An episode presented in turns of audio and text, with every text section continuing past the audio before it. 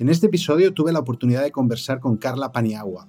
Carla es antropóloga, editora científica y manager de Future Visions. Conversamos acerca de cómo podemos preparar nuestras organizaciones con todo tipo de metodologías y herramientas que nos ayuden a identificar escenarios y horizontes de futuro y conseguir así tener la agilidad estratégica y mental para anticiparnos a lo que está por venir. Vamos allá. Future Minds Conversaciones sobre cómo marcas y empresas se relacionarán con sus clientes en un futuro cercano. Bienvenida Carla, ¿cómo estás? Muy bien, muy contenta y muy emocionada de tener esta conversación, David. Gracias por invitarme. No, gracias a ti porque queremos hablar de futuro y nos han dicho que sabes un rato de futuro. Así que vamos a intentar exprimirte todo lo que has aprendido durante todos estos años. Y si te parece, eh, arranquemos, ¿sí? Y por supuesto, encantada. Perfecto. Entonces, si hablamos de futuro, lo primero que me viene eh, preguntarte es si el futuro realmente se puede diseñar. Es una pregunta muy provocadora que no tiene una respuesta sencilla porque depende de qué es lo que entiendas por diseño, ¿no? Em, la idea del diseño de futuros actualmente se refiere a una forma muy específica de trabajar que, que más adelante, si quieres, podemos abordar porque es el resultado del maridaje entre el diseño o los diseños y los estudios de futuros.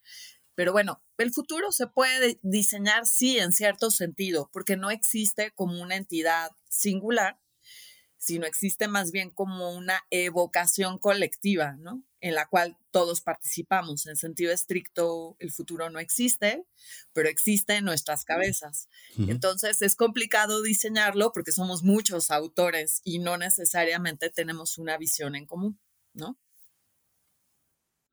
Pero entonces me estás diciendo que el futuro no es único, sino que el futuro cada uno lo anticipa o lo percibe de una determinada manera ¿Es así? Sí, por supuesto, sí. El futuro no es una entidad única o singular, por eso lo correcto es hablar de futuros.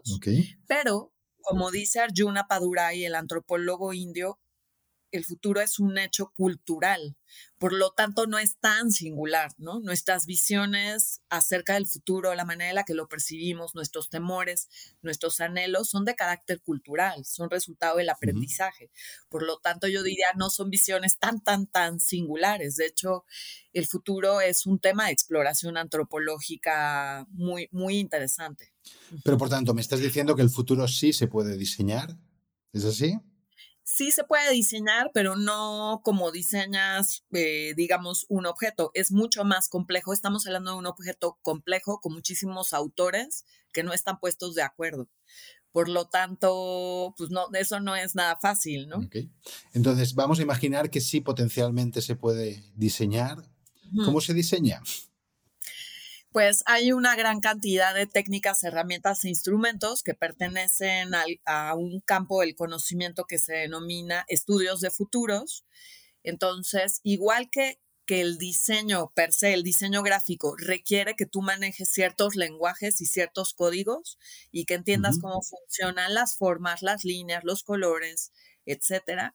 Igual, en el caso de los estudios de futuros, pues se requiere el dominio de ciertos lenguajes o de ciertas y de ciertas técnicas, herramientas e instrumentos, que puedo mencionar algunos, y que te permiten entonces sí poder hacer ese diseño, ¿no? De, lo que no ha sucedido.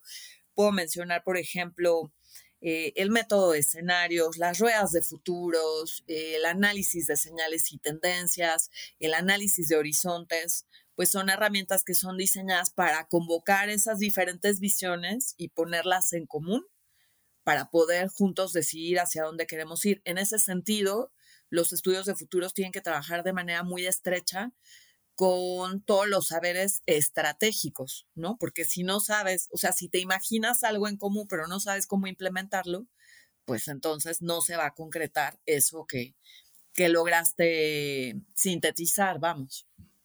Carla, sigue siendo demasiado abstracta para mi gusto y necesito que nos ayudes a un poco aterrizar mucho mejor por dónde uno empieza. ¿eh? Es decir, yo quiero ¿eh? Eh, intentar diseñar cuál es el futuro de mi organización. A partir de ahí, ¿qué hago?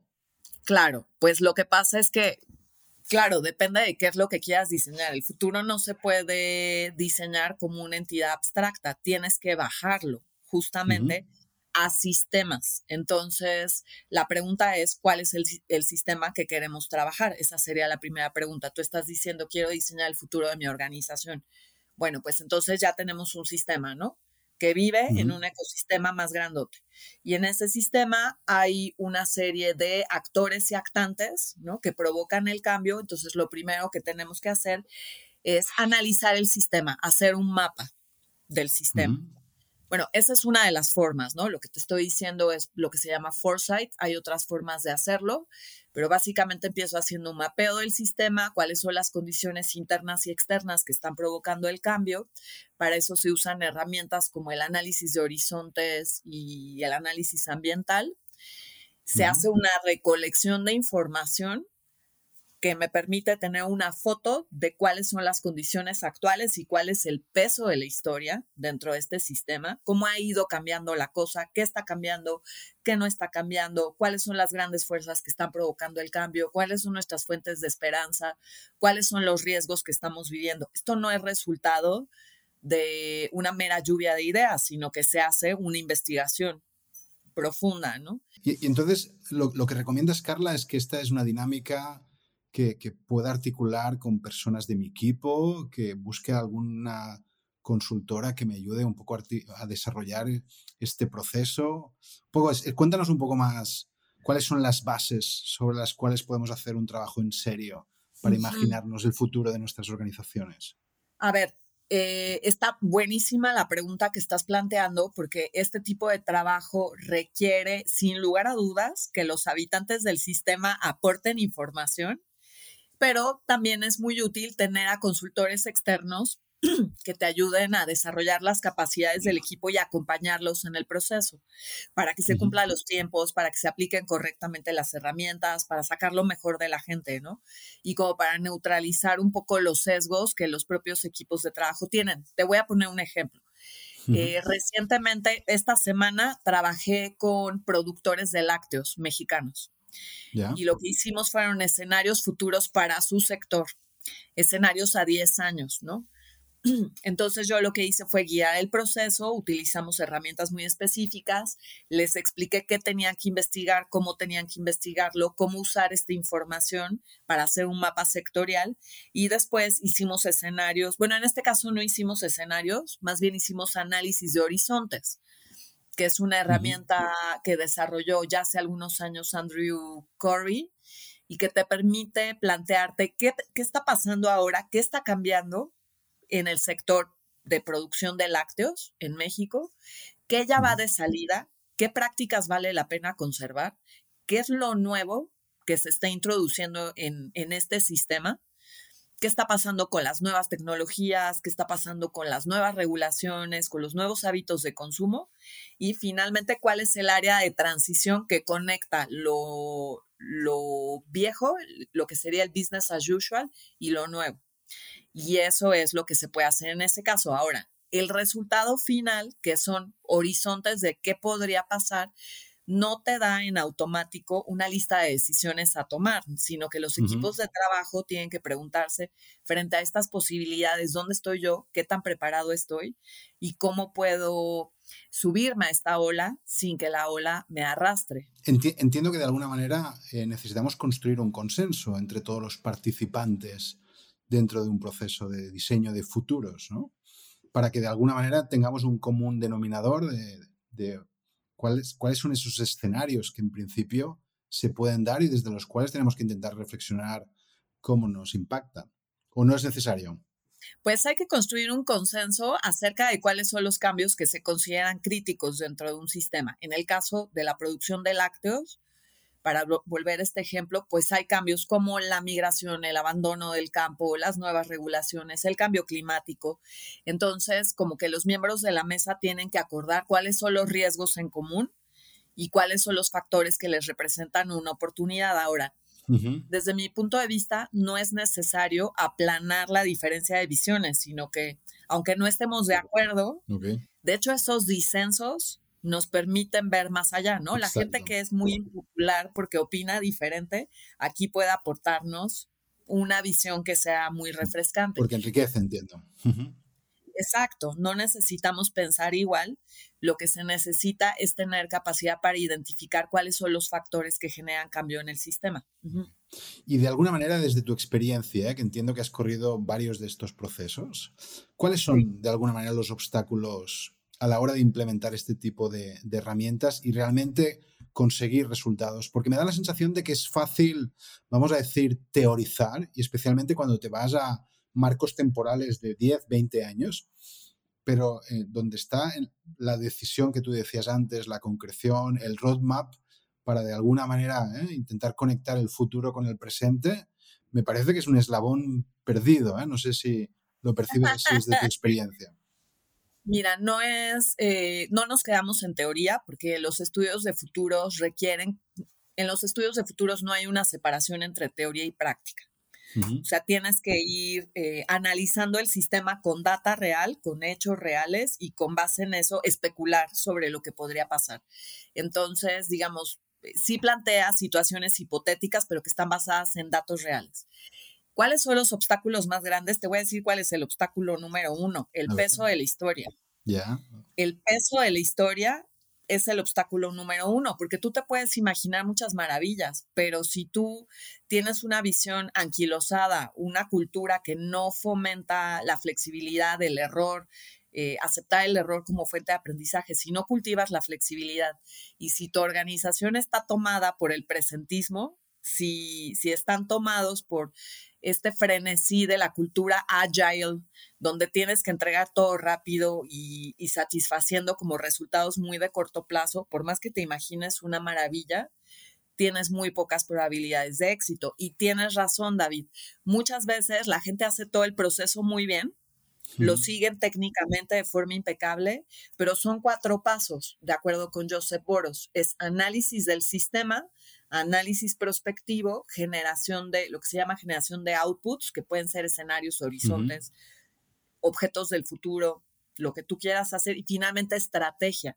Donde suele caerse la cosa es en la estrategia, porque la cultura, la cultura pesa mucho y entonces por más que te propusiste otra cosa, la realidad te sobrepasa. Eso pasa con mucha frecuencia. Pero entonces estás diciendo que deberíamos olvidarnos del pasado, o si quieres del pasado presente, a la hora de encarar un proceso de diseño de futuros, para que no nos pese ¿eh? esa inercia y abramos un poco eh, caminos nuevos al futuro.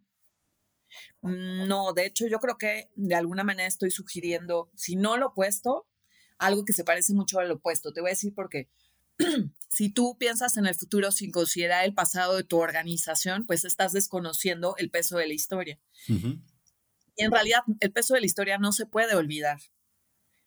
Es como, piénsalo a nivel individual. Cuando tú vas a terapia, no olvidas tu pasado, integras tu pasado. Entonces, eso es lo que creo que a nivel organizacional hay que hacer. Asumirlo, aceptarlo, aceptar esas creencias para poderlas desafiar. Entonces, el estudio de los futuros posibles de una organización requiere el estudio del pasado también, porque ahí eh, los estudios de futuros en sentido estricto se especializan en el cambio. Entonces, tú te tienes que preguntar qué ha cambiado en tu organización y eso pasa por estudiar el pasado has, hablado de, estudio de escenarios, que entiendo que es una de las metodologías, entiendo, eh, corrígeme, eh, más populares dentro de lo que es Future Design. Y un poco en, este espacio se habla de, futuros posibles, de futuros probables, de futuros preferibles. ¿Puedes intentarnos ayudar a entender un poco las diferencias entre diferentes tipos de, futuros y por qué tenemos que pensar en, todos ellos eh, para, de alguna manera, no sé si llegar a ese consenso, ¿eh? pero esa visión de posibles escenarios a los cuales debamos enfrentarnos? Claro, creo que vale la pena hacer dos distinciones. Primero, los estudios de futuros, que son como todo el campo del conocimiento, que también se conoce como prospectiva, y el diseño de futuros, que es la intersección entre el diseño y los estudios de futuros. Son dos campos del conocimiento primos hermanos, pero son diferentes y tienen sus propias herramientas. Eh, eso por una parte. Y por otra, el modelo de escenarios que fue creado por Pierre Wack y Herman Kahn en la Shell, en la petrolera Shell, que fue la primera empresa a nivel mundial en tener su propia área de estudios prospectivos. Para, para quienes nos escuchan que quieran curiosear un poco, si ustedes buscan escenarios Shell, van a encontrar la página donde esta empresa sigue haciendo escenarios eh, que son muy relevantes y se toman como una referencia a nivel global. El método de escenarios que ya tiene muchas variantes, ¿no? Y hay muchas formas de hacer, se pueden hacer escenarios con matrices, con arquetipos, eh, digamos, de formas experimentales, etcétera, tiene el propósito de que tú puedas prepararte para lo que sea. El futuro no se puede predecir, esa es una de las leyes del futuro de, de Jim Dator, pero sí puedes especular, como cuando te vas a vestir para salir de tu casa y te preparas por si llueve, por si hace frío, por si hace calor, por si hace viento y entonces llevas el paraguas, ¿no? El saco, el sombrero. No sabes realmente lo que va a pasar, pero tú vas preparado para todo. Entonces, esto que estás preguntando, ¿sí? Eh, sobre los futuros posibles, probables, preferibles, pues son distintos tipos de arquetipos piénsalo como una película. ¿Qué pasaría si en esta película llegan los zombies? ¿Y qué pasaría si en esta película, eh, si esto se convierte en un western? ¿Qué pasaría si en esta película esta es una comedia romántica con los mismos personajes y los mismos elementos, pero jugado de una forma diferente? Eso es lo que hace el método de escenarios, como permitirte comparar para que distingas lo que es deseable de lo indeseable. Pero por tanto, lo que me estás diciendo es que la magia, si quieres, ¿eh? del escenario planning es que no es tanto que aciertes, vamos a decir, sobre cuál va a ser el futuro que va a suceder, sino que te predispone, ¿no? que te ayuda de alguna manera a tener como esa agilidad mental, si quieres, o organizacional, para reaccionar, para adaptarte antes que después ante posibles cambios que puedan darse en el futuro. Exacto, le, acabas de dar al clavo. De hecho, el propio Alvin Toffler en su momento explicó con mucha claridad que el propósito de este tipo de ejercicios no es adivinar, sino eh, desarrollar una capacidad plástica. ¿no? Pues como dice Darwin, las, las especies que sobreviven son las que son más adaptables al cambio, no las más fuertes. Entonces, si tú imaginas muchas posibilidades, tienes mejores probabilidades de prepararte frente a lo que pueda pasar. Genial. Y entonces, imagínate que yo quiero dedicarme ¿eh? como profesional a, pensar o diseñar un futuro mejor para mi organización, ¿no? Eh, ¿Cuáles son los skills que, necesito trabajar, ¿no? Más allá de entender este tipo de herramientas o metodologías. Bueno, pues se necesita justamente en este tenor que comentábamos una capacidad de alta adaptabilidad, pues como una, una capacidad como de un cerebro de plastilina que sea altamente adaptable a nuevas circunstancias. Se necesitan habilidades de pensamiento sistémico, es decir, la capacidad para aislar un, un, entorno y entender que sus elementos internos están conectados entre sí y de qué formas están conectados. Esto puede ser una organización, una familia, una ciudad, un país. Hay muchos niveles de complejidad de los sistemas. También se necesita creatividad, ¿no? Como olfato para resolver problemas de manera ingeniosa. Y creo, para mí, una de las habilidades más importantes de las cuales adolecen muchas organizaciones actualmente es la capacidad para enfocarte, porque estamos permanentemente distraídos eh, y la capacidad para curiosear. O sea, la gente ya no es tan curiosa, pero el análisis de futuros requiere mucha capacidad para curiosear, para voltear a ver a tu alrededor y decir, a ver, ¿esto por qué está sucediendo? ¿No? ¿Esto qué me está diciendo? El, el, problema es que están sucediendo demasiadas cosas, ¿no? Y tú hablas de la importancia de tener foco, de saber focalizar, pero ¿cómo, cómo de alguna manera entender, no sé si, eh, qué tipo de señales, vamos a decir, eh, son realmente críticas o relevantes y, qué es ruido, ¿no? Porque, insisto, ¿eh? en todos los sectores estamos en un momento que la sensación es de, de vértigo, ¿no? Sí, me gusta mucho que has introducido el concepto de ruido, porque efectivamente mucho de lo que investigamos puede ser ruido. Bueno, a ver, en principio no hay ejercicios de futuros generales, sino que cuando tú vas a hacer un proceso prospectivo se define el tema. como que vamos a hacer los futuros del teatro en Barcelona, vamos a hacer los futuros de eh, los lácteos en México. Siempre hay un tema y eso te permite recortar. Y también hay parámetros de búsqueda, ¿no? Hay ciertas características que los hechos que buscas deben de tener. En ese sentido, pues hay bases técnicas, hay libros que te explican cómo buscar, cómo sistematizar y cómo discernir. Siempre hay un riesgo, ¿ok? Siempre va a haber un riesgo, como que esto sería una invitación a aflojar el cuerpo, porque puede ser que lo que tú consideras una señal, pues yo no lo considero una señal, a lo mejor para mí es ruido. Pero entonces, este tipo de análisis tiene que pasar por ejercicios de inteligencia colectiva para que al discutir juntos podamos acordar y poner en común si eso que estamos observando, si ese cambio que estamos observando es ruido o no. Te voy a poner un ejemplo en relación al tema de los lácteos. Algo que era que discutimos mucho fue el tema de las bebidas vegetales, que culturalmente se considera leche, pero no es leche, ¿no?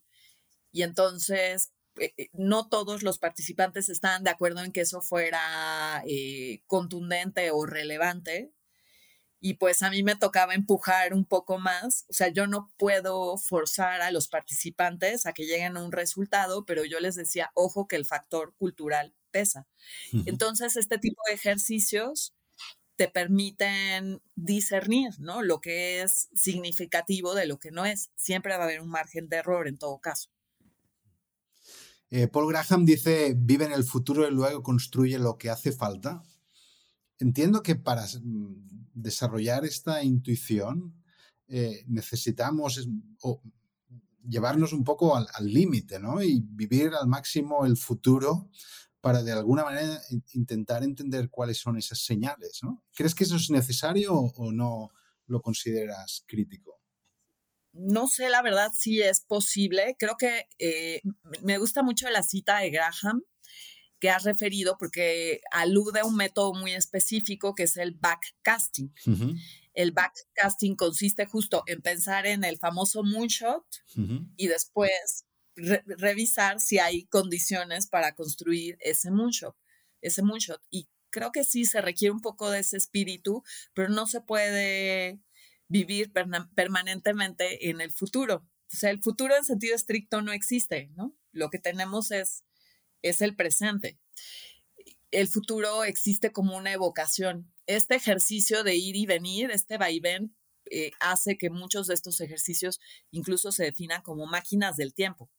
Entonces, bueno, sí, creo que sí es posible, pero a ver, esto no surge como resultado de un mero ejercicio de voluntad tienes que desarrollar una alfabetización prospectiva para poder hacer estos saltos temporales y para poder tomar decisiones estratégicas con eso, porque si no, bueno, pues a lo mejor puedes escribir una buena novela, que eso está muy bien, o hacer un muy buen relato de ciencia ficción, pero la idea es que todos estos saltos temporales te sirvan para tomar mejores decisiones hoy. Pero por tanto, no es posible traer el futuro al presente, porque en algunas cosas que he leído últimamente hablan, ¿no? de la importancia de, de alguna manera, intentar traer lo que se viene al momento actual. Eh, digamos, es posible en términos, supongo, de como imaginarte objetos de diseño especulativo para adelantarte en la creación de productos y servicios. Sí, no solo se puede, se hace, ¿no? Que ahí es donde justo se realizan ejercicios de... Mm, de diseño de futuros. Eso sería el diseño de futuros, ¿no? Crear objetos que todavía no existen. Eh, pero una vez que los traes, pues ya están en el presente, ya no son elementos del futuro, ¿no? Estos, de hecho, me gusta mucho el nombre de este tipo de objetos, es, son souvenirs del futuro. Ah, qué Entonces, ¿ves? Es, es, muy chulo como, como se les denomina. En el programa que yo dirijo actualmente en Centro, tenemos un laboratorio de diseño especulativo que se llama el Global Futures Lab México, que lo coordina Paolo Cardini y los estudiantes hacen este tipo de objetos y pues algunos son, ¿no? Te vuelan la cabeza, pero una vez que ya los vuelves una realidad en el presente y los, los pones a funcionar, pues ya no son, pierden su condición especulativa, ¿no? Y ya se vuelven como un objeto del presente que funciona y resuelve cosas y probablemente genera nuevos problemas. Si te parece, vámonos a la, cuarta etapa que referías cuando decías que la, parte central es la de la estrategia, sí. la parte central. ¿eh? Una vez tenemos claro estos horizontes o estos escenarios donde muchos, vamos a decir, proyectos o reflexiones se caen en la parte de la estrategia. Sí.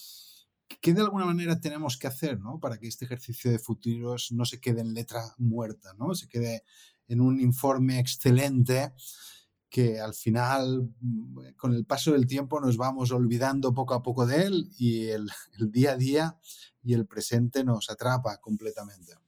Sí, eh, pues es una pregunta extraordinaria. Hay muchas respuestas posibles em, porque no hay una fórmula única, ¿no? Depende de de quién tiene que hacer la estrategia. Si estamos hablando de un individuo, porque hay ejercicios de futuros personales, pues necesitas mucha fuerza de voluntad y aliados que te acompañen en el proceso de llevar a cabo tu, plan de vida, ¿no? En el caso de las organizaciones, mi recomendación siempre es nombrar a un gestor de, control, que es el que se va a encargar de volver operativa esa visión de largo plazo y convertirla en actividades, objetivos, eh, indicadores, presupuesto, actores responsables.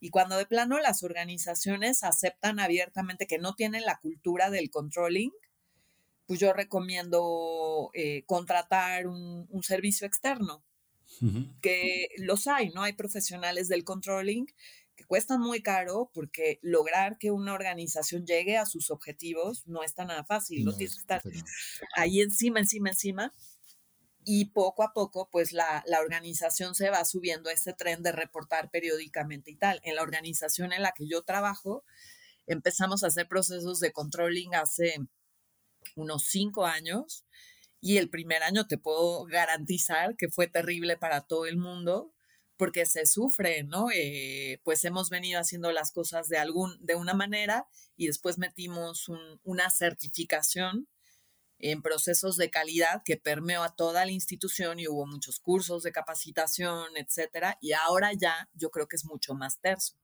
Entonces, así, una combinación entre asignar responsables, utilizar herramientas apropiadas para gestión de tareas y, no sé, capacitar a la organización para ir poco a poco cambiando la cultura. Y lo demás es pura fuerza de voluntad, disciplina personal. Me puedo, me puedo imaginar. Cuando hablamos de futuro, ah, ¿de qué tipo de marco temporal ah, deberíamos estar hablando? Y este tipo de, vamos a decir, reflexiones, ¿con qué, vamos a decir, periodicidad deberíamos hacerlas en nuestras organizaciones? Buenísimo. Bueno, mira, hay una, una suerte de regla en el sentido de que el piso mínimo para pensar a largo plazo, para que oficialmente sea a largo plazo, son mínimo 10 años. Pero la verdad es que hay, hay autores como Roman Krishnarik, que es autor de este librazo, El buen antepasado. Krishnarik plantea que tenemos que mirar de siete generaciones en adelante con un piso mínimo de 100 años. Dime tú qué decisión tomas en tu vida a 100 años. Me cuesta saber qué pasará el próximo mes o año. Exactamente, es lo que todos solemos decir, pero eso yo ya no lo voy a ver. Y ahí está el detalle, que el largo plazo requiere que aceptes la posibilidad de no ver el resultado de lo que estás haciendo o va contracorriente de cómo somos educados, ¿no? Entonces, el piso mínimo para este tipo de procesos es de 10 años para una organización que apenas está empezando a pensarse a largo plazo y ese piso se va extendiendo. Hay eh, ciudades, países que planifican su desarrollo efectivamente a 100 años o más. Em, y pues yo creo que vas estirando poco a poco esa visión. Si vas a hacer un ejercicio de futuros personales, no lo piensas en décadas, sino en función de la siguiente etapa de tu vida. Por ejemplo, yo estoy en la mediana edad, cuando hice este ejercicio planifiqué mi retiro, ¿no? Que no son, no son décadas precisamente, ¿no? Depende de en qué momento de tu vida te encuentres. Y pues así, así lo vas haciendo, pero es un reto muy grande porque estamos educados de una manera muy distinta, ¿no? ¿Y crees que es un ejercicio que deberíamos hacer cada año en nuestra organización? ¿Con qué periodicidad crees? Pues es que depende de quién seas, ¿no? Depende de quién seas. Si eres una organización chiquita o grandota, si eres un individuo o una familia, em, regularmente se establecen sistemas de control a seis meses o a un año. Depende como que a lo mejor tienes ciertas metas que vas a medir en un año o en dos y ciertas metas que vas a medir cada cuatrimestre o cada seis meses tampoco se trata de que te vuelvas un frenético del control, ¿no? Sino de que sí hagas un sistema de rendición de cuentas por dos razones. Primero, para garantizar que la estrategia se cumple y segundo, para que si el rumbo se debe cambiar, lo alcances a cambiar. Porque si te esperas a que pasen dos años, tres años, a lo mejor ya la embarraste, ya te equivocaste. Ya y ya no hay nada que hacer, ¿no? Entonces, estos sistemas de autovigilancia periódica te sirven para ir corrigiendo el mapa de navegación si es necesario, porque las estrategias no deben ser rígidas, ¿no? Se requiere capacidad para ir modulando. Totalmente. Una pregunta que siempre hacemos a nuestros invitados es, los llevamos al 2030. Entiendo que tú, como has estado trabajando y pensando en el futuro, algo nos dirás de cómo te imaginas el mundo para ese año. Fíjate que mm, esa pregunta me parece muy provocadora, me la hacen a menudo, pero no, no tengo una respuesta por varias razones. Primero, porque aunque dirijo un programa de prospectiva y acompaño a las organizaciones en el proceso de imaginar sus futuros posibles, como te comentaba hace un momento, pues son ejercicios temáticos. No miramos el futuro como un hecho singular, sino los futuros de la leche, los futuros del teatro, los futuros son como pequeñas, ¿no? Como pequeñas lupas, eh, pequeños zoom in y zoom out que vamos haciendo. Entonces yo no tengo... Eh, una visión singular del futuro, sino convivo con muchas visiones del futuro. Y por Pero no hay señales que se repitan en este tipo de ejercicios de alguna manera, o cosas que están pasando que de alguna manera son más o menos transversales, ¿no? Mm, fíjate que no, y de hecho me parece, en este sentido quizás soy un poco disidente, me parece un poco peligroso porque el, cambio, sí hay señales que se repiten, pero depende del tema y el cambio no sucede de manera global ni unidireccional. Entonces, hablar de que algo está cambiando, pues podría anular contrafuerzas que siempre hay, porque tú puedes decir, no, pues te voy a decir una cosa muy tonta, un ejemplo muy tonto, ¿no? Pues está incrementando el veganismo. Pues sí, pero a contracorriente también se está incrementando, depende de dónde voltees a ver, em, podríamos decir también se está incrementando el gusto por la carne, ¿no? Entonces, depende. Por eso creo que es, es engañoso, al menos a mí me lo parece, enunciar visiones singulares acerca del futuro, por una parte. Y por otra, soy muy contestataria a la mala costumbre de los reportes de tendencias de formular pronósticos, porque no nos dedicamos a pronosticar, nos dedicamos a entender el cambio. Entonces, es por eso que no tengo como una declaración de qué es lo que creo que va a pasar, pues depende a dónde, a dónde voltees a ver, qué información recolectes, de qué sistema estamos hablando. Personalmente soy una mujer muy pesimista, pero esto no tiene nada que ver con mi práctica prospectiva, tiene que ver más bien con cómo funciona mi cabeza. Eso esperamos, eso esperamos. ¿eh? Esperamos que nos pasen cosas buenas en el, en el, futuro. Por supuesto. Carla, una última pregunta. Eh, ok, me convenciste, quiero formarme, quiero prepararme. Eh, no sé si como futurista o como aprendiz de futurista. No sé si existe el, el, cargo o la posibilidad. sí, claro, entusiasta de los futuros. ¿Qué debería hacer al respecto? ¿Cómo, cómo, ¿Cómo me pongo las pilas? ¿Qué leo? ¿Qué estudio? Eh, ¿Cuáles son, eh, de alguna manera, los primeros pasos que debería hacer para aplicarme fuerte en ese espacio? Eh, déjame pensar. Bueno, para empezar, yo siempre sugiero para quienes van a comenzar en su formación que me dicen qué leo, pues yo siempre les digo empiecen por aquí. Bueno, depende quién seas, pero esta es una manera de empezar. Este libro de Wendell Bell que se llama Foundations of Future Studies no es un libro de métodos, sino de metodología que creo que de alguna manera te da una visión muy clara de dónde viene, qué se hace y, te da como primeras pistas de por dónde empezar. Pero si eres, por ejemplo, un individuo que quiere hacer un ejercicio de futuros personales, yo, yo suelo recomendar el libro de futuros personales de Verne Wheelwright. si eres una mamá o un papá de familia que quiere hacer este tipo de procesos con sus hijos, les recomiendo este libro que acaba de salir en español, lo pueden conseguir, ya saben, en, cualquier librería electrónica, que se llama Future Thinking Playbook, que es un libro de Katie King, que lo sacó esta organización Teach the Future y acaba de salir en español y trae unos ejercicios muy chulos y dibujos. Es una forma de empezar. Está también el curso de Institute for the Future en Coursera, que es una especialización que puedes hacer, pues, no sé, en cuatro meses, lo, lo da Jay McGonigal y es estupendo y es para quienes no tienen tiempo de tomar clases online sincrónicas, que puedes estudiar a las 2, 3, 4 de la mañana y, y, es muy gozoso ese, ese curso. Es un curso de introducción al pensamiento de futuros, Futures Thinking en Coursera. Y finalmente, en Centro, en la institución donde colaboro, tenemos cursos online, chiquitos y grandotes, en diseño de futuros, eh, un poco como abordando todo esto que hemos comentado.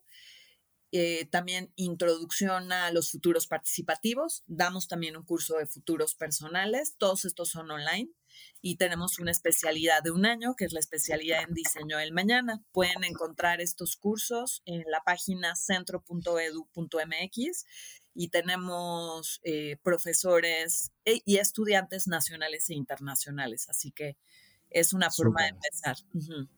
Nada, mil gracias Carla por todas las referencias. Nos dejaste con muchas ganas de seguir aprendiendo sobre diseño de futuros, así que solo nos queda aplicarnos fuertemente. Gracias por el tiempo y todo lo que has compartido con nosotros. Un placer, muchas gracias. Future Bytes. Conversaciones sobre cómo marcas y empresas se relacionarán con sus clientes en un futuro cercano. Si quieres saber más sobre cómo será el futuro, te invitamos a suscribirte a nuestro podcast desde la web de Multiplica, Spotify o iTunes. Hasta la próxima.